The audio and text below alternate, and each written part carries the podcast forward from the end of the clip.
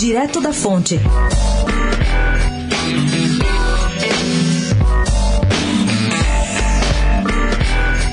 Os deputados de São Paulo escaparam de ter uma sessão extra em pleno recesso. O presidente da Assembleia, o tucano Cauê Macris, já avisou que não fará convocação extraordinária para votar o projeto da Previdência Estadual.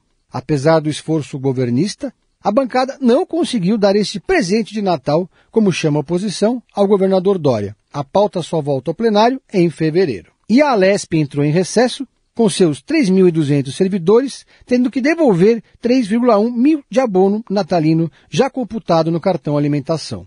Em novo round, o MBL entrou com representação contra o Sindalesp para forçar a casa a manter o abono já revogado. Pedro Venceslau, especial para a Rádio Dourado, direto da fonte.